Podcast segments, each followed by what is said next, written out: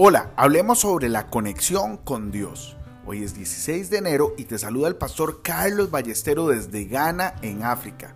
Como todos los días, yo le oro al Señor para que ponga en nosotros un corazón puro y su presencia nunca, nunca se aleje de nosotros.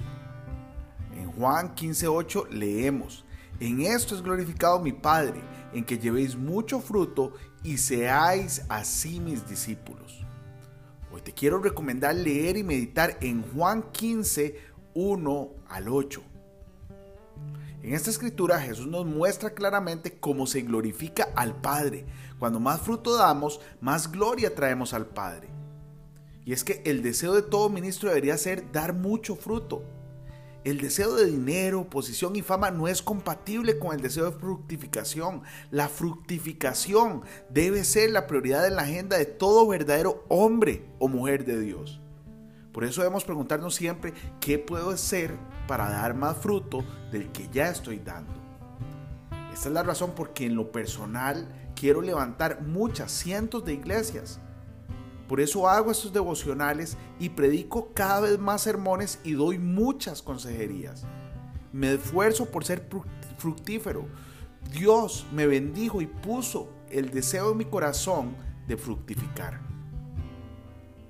He orado durante los últimos años para ser fructífero. Desde que era muy joven caminaba de un lado al otro orando por la fecundidad. Yo quería serle útil a Dios aunque no estaba en la relación correcta con Él pero hace cerca de cinco años conecté con el cielo de una manera especial.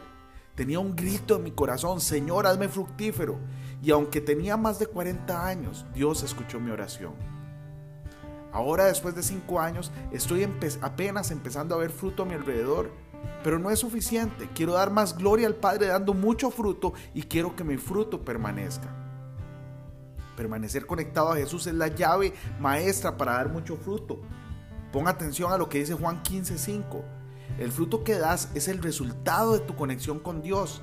Sin la conexión con Jesús y el Padre habrá poco fruto. Por lo tanto, el fruto del ministerio de un hombre de Dios es una señal de su conexión con la vida, de su conexión con Jesús. Hoy bendigo tu vida en el nombre de nuestro Señor Jesucristo. Amén y amén.